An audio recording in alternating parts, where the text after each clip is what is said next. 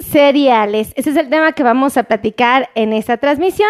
Esta es la parte número uno del video, así es que por favor quédense. Y empiecen a compartir, compartan, compartan, compartan, porque el tema es verdaderamente interesante y va a ayudar a muchos de los pacientes a tomar mejores decisiones con respecto al pan y todos los cereales que pues la verdad se comen prácticamente a diario, entonces pues vamos a empezar a hablar de eso. Así es que compartan, compartan, compartan, porque es muy valiosa esta información, pero muy, muy, muy valiosa. Bueno, pues vamos a hablar del pan, vamos a hablar de los cereales. ¿Por qué razón? Porque resulta que este es uno de los alimentos que se comen con mucha frecuencia en los hogares. O sea, no lo como nada más yo, no lo come nada más usted, lo come la comadre, el compadre, los vecinos, los tíos, los primos, los ahijados, los sobrinos, los abuelos, los papás. Bueno, en fin, todo mundo come este tipo de alimentos y no los puedo culpar porque la realidad es que este tipo de alimentos da energía. Además que nos genera saciedad. Cuando uno, una persona come algún tipo de pan, algún tipo de, cereal, eh, pues obviamente se siente más lleno. Entonces esto es una realidad de la cual no podemos escapar. Así es que compartan, compartan, compartan. Ok. Vamos a hablar de que eh, el pan es un alimento que pertenece a un grupo en especial, es decir, a los cereales. Existe el grupo de las frutas, que pues todos los conocemos, existe el grupo de las verduras, que todos los conocemos, y entre otros grupos existe el grupo del cereal. El grupo de cereal es aquel grupo que se elaboró, en su mayoría, de granos de cereal, ¿ok? Hay granos que se, que se, em, ¿cómo lo podemos decir?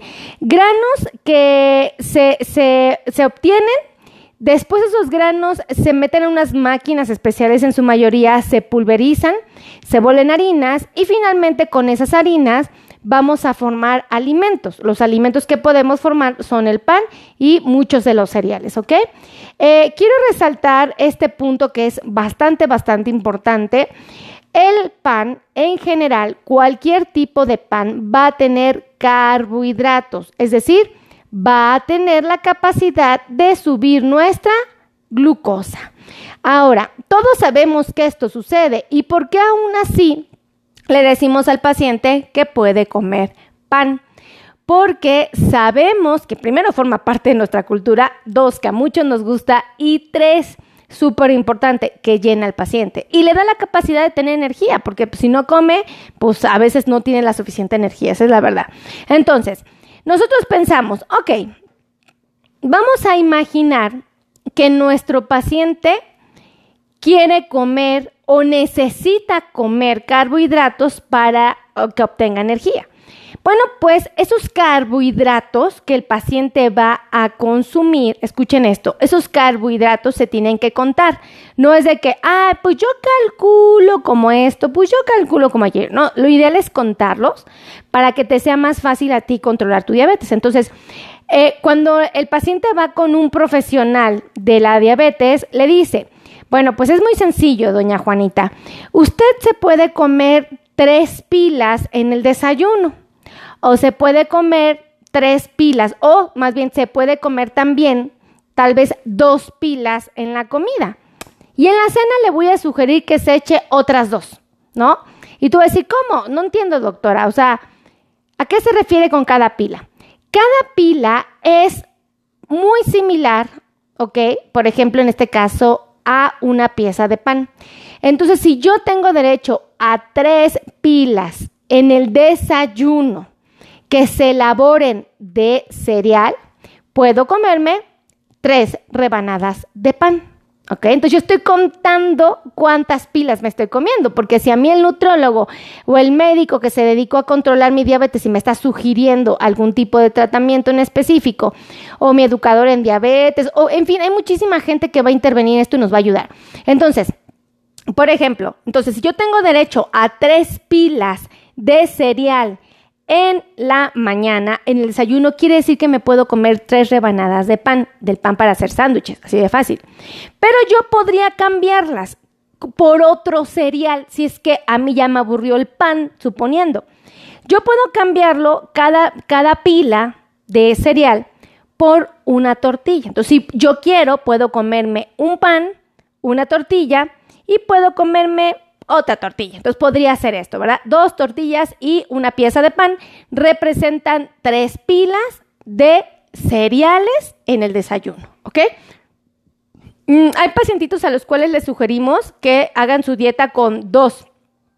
Hay quien le decimos que tres. Hay quien decimos que hasta cuatro.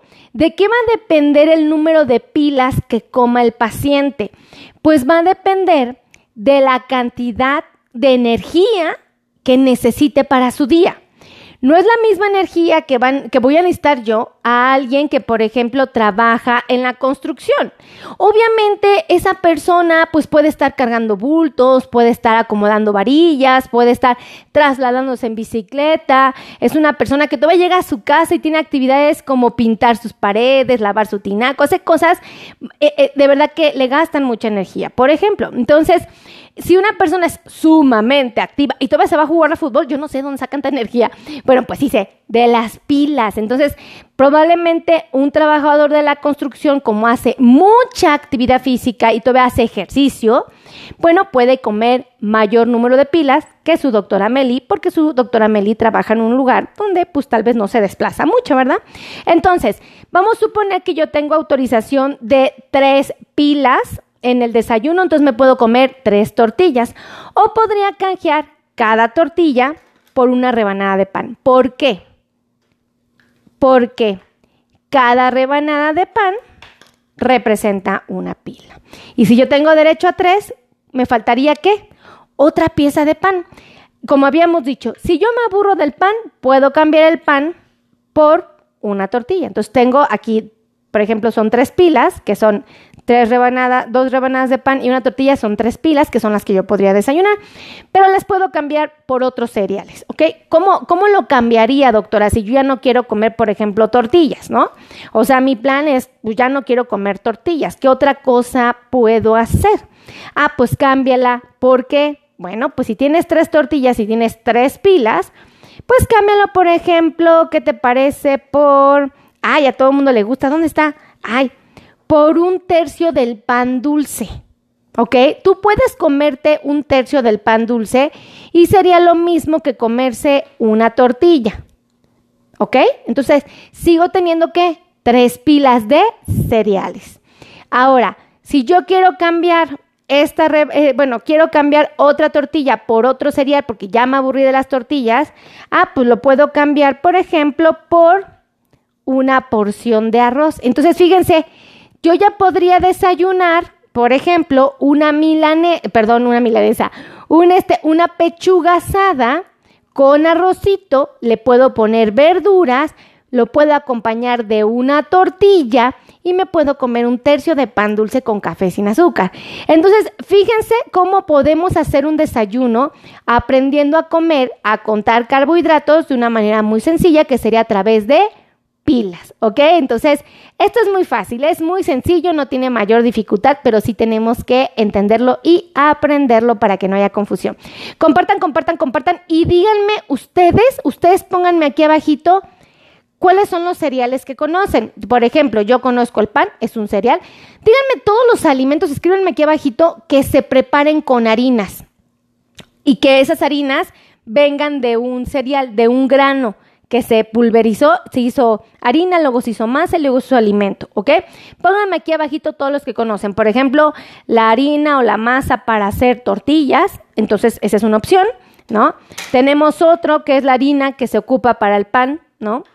Eh, la harina que se ocupa para el pan dulce, por supuesto. La harina que se ocupa para las pastas, para el espagueti, para la sopa de pastita, ¿no? La de coditos, la de sopitas, de letritas, perdónenme, de moñitos. Entonces, anótenme aquí abajito todos los cereales que ustedes conocen, ¿ok? Ahora, hay otros cereales, sí, por ejemplo, vamos a volver a hablar del pan. Un bolillo, si ustedes se lo comen completo, que es un pan, una pieza completa, tienen que saber que un, tercio es lo mismo que una pila. Entonces, si yo tengo tres pilas, ¿qué bolillo, ¿cuánto bolillo me podría comer? Uno entero. Porque una pila tiene un tercio. Me quedan de la pieza dos tercios. Entonces puedo comerme tres pilas, porque ahí están, mire, un tercio, otro tercio y otro tercio. Entonces me estoy comiendo qué? Un bolillo completo. Entonces, si ustedes tenían derecho a tres pilas de cereal en el desayuno, se pueden comer un bolillo completo. Ahora, ¿qué pasaría si yo, eh, por ejemplo, e, el bolillo que me estoy comiendo, le quito el migajón? O sea, ya lo, lo abro y le quito todo lo de adentro y nada más dejo la cascarita, ¿no? Ah, pues ahí la regla cambia, porque ahí se pueden comer dos mitades, ¿ok? Ah, no, perdóneme, tres mitades, ¿ok? Entonces te puedes comer un bolillo completo sin migajón y el otro bolillo lo partes a la mitad y esa mitad le quitas el migajón. Y entonces te seguís comiendo cuántas pilas? Tres, tres pilas de cereales. Entonces tú podrías, por ejemplo, comerte un bolillo completo sin migajón y podrías, por ejemplo, comerte una porción de arroz. Entonces podrías comerte, por ejemplo, eh, ¿qué te gusta? Una pechuga asada, otra vez con verduras, le pones un poquito de arroz y te puedes comer un bolillo y estás cumpliendo con las tres pilas. Acuérdense que el bolillo es sin migajón. Entonces, esto es el cereal, esto es el pan. La verdad es que no es tan difícil, pero sí lo que tenemos que entender para que justo no cometamos errores inocentes que nos metan en aprietos. Entonces, ahí se los dejo de tarea. Aprendan a comer cereales, no les tengan miedo a los cereales. Es súper importante que aprendan a hacer esto. Yo tengo un curso de eh, carbohidratos de diabetes. Eh, no sé si ahorita les voy a poner la liga eh, para que lo tengan y puedan adquirirlo. Ya les explico todavía más de otros alimentos. Entonces está padrísimo, padrísimo, padrísimo, ¿vale? otra cosa súper importante. si a ustedes les gustó este video, por favor, compartan, compartan, compartan. Y aquí los que agenden cita conmigo o con mi equipo de trabajo, porque aquí tenemos expertos en dolor de neuropatía para que se los quite. Tenemos eh, para problemas de circulación, aquí también trabaja el médico experto en esto. Tenemos nutriólogos que les ayudan a comer no nada más cereales, cualquier otro tipo de alimento que de energía, que suba el azúcar para que cuando lo coman no tengan miedo. Sí se les suba, pero poquito, ¿ok? Eh, también tenemos... Eh, ortopedistas, cardiólogos, expertos en diabetes. Acuérdense que tienen que ir una vez al año al cardiólogo, ¿ok? Aún estén bien. Este, necesito que también eh, vayan al, con el podólogo. Este no hay, híjole, les voy a dar un coco si no van con el podólogo. Tienen que ir al podólogo cada 30 o 40 días. ¿Por qué? Porque resulta que el paciente cuando se corta mal las uñas y se hace heridas o se le entierran, ¿qué creen que sucede? Se infectan y si se infectan nos meten en serios problemas con los pies. Entonces, por ningún motivo ustedes se corten las uñas. No, por favor, no lo hagan. No le digan a su esposa que lo haga a sus hijos. No les den esa responsabilidad. Vayan con un podólogo que sea experto en diabetes porque de verdad los pies son un tesoro que tenemos que cuidar porque el paciente con diabetes allí es donde empieza a tener problemas con el diablo. Entonces, Cuiden sus pisitos, atesórenlos. Imagínense que son de cristal. Si fueran de cristal, ¿cómo los cuidarían? ¿Ok? Así hay que hacerle, ¿vale? Teléfonos para los que quieran agendar citas, ahí les va. Mi número de WhatsApp para agendar citas es el 55 82 16 2493. Lo repito para que no haya falla. 55 82 16 24 93. Ayúdenme a anotarlo aquí abajito ustedes que sí pueden, ¿no? Porque yo no puedo, como, como la pantalla no me deja escribir mientras estoy grabando, pues no puedo, ¿verdad? Pero ustedes sí pueden. Ahí les va, me lo, me lo escriben porfis. 55 82 16 24 93. Gracias, Elizabeth Quiroz. Eh, un besote para Elizabeth. Ella sí es mi cuatacha. Ella sí me ayudó, fíjense. Ella sí, porque hay quien me está mirando y nomás no me ayuda. Pues siento re feo, siento re feo. Ahí les va, otro teléfono. Porfa, porfa, ayúdame, mi querida Quiroz. Ahí les va. 55 90 01 19 99. Lo repito. 55 90 01 19 99. Y otro número por cualquier cosa es el 55 26 51 6107. Lo repito, 55 26 51 6107. Porfa, no te, ayúdenme a escribiros y díganme dónde estuvieron conectados. Elizabeth Quiroz. Ah, ella es bien buena onda. como diríamos los chilangos, ella es bien chida, ¿eh? bien chida, ¿no? así, eh, de repente se habla mi esposo y yo, ay, corazón, ¿no? Y ya, pues de repente, de repente le copio las palabras, no sé, yo creo que por tanto escucharlo, ustedes saben que mi esposo es youtuber, ¿no? ¿No sabían? Ay, no es cierto que no sabían que era youtuber. No, yo creyendo que ustedes saben toda mi vida, ya vi que no. Mi esposo también es youtuber, búsquenlo en, YouTube, pongan Christopher Salazar, vean sus videos y pónganle ahí, yo soy amigo de la doctora Meli y me dijo que tenías un canal y vine a saludarte. Pónganle ahí para que se emocione, para que diga, ¡Ah! los amigos de mi esposa también vienen a, a ver mis videos. Vayan, vayan, échenle. Ándale, háganme paro para que para que vea que sí lo quiero, ¿no? Ay, muchas gracias, mi Elizabeth Quiroz me volvió a ayudar. Ella sí me ayudó, no sean gachos, siento re feo. Ya me voy porque estoy siguiendo echando chisme y nomás no, este, termino. Oigan, ahorita voy a hacer la segunda parte de este video para que se queden. Denme unos minutitos y les prometo que lo hago, ¿vale? Los quiero mucho, que Dios me los acompañe, me los cuide, me los preserve. Y nos estamos viendo en la siguiente transmisión. Los amo. Bye, bye. ¡Ay!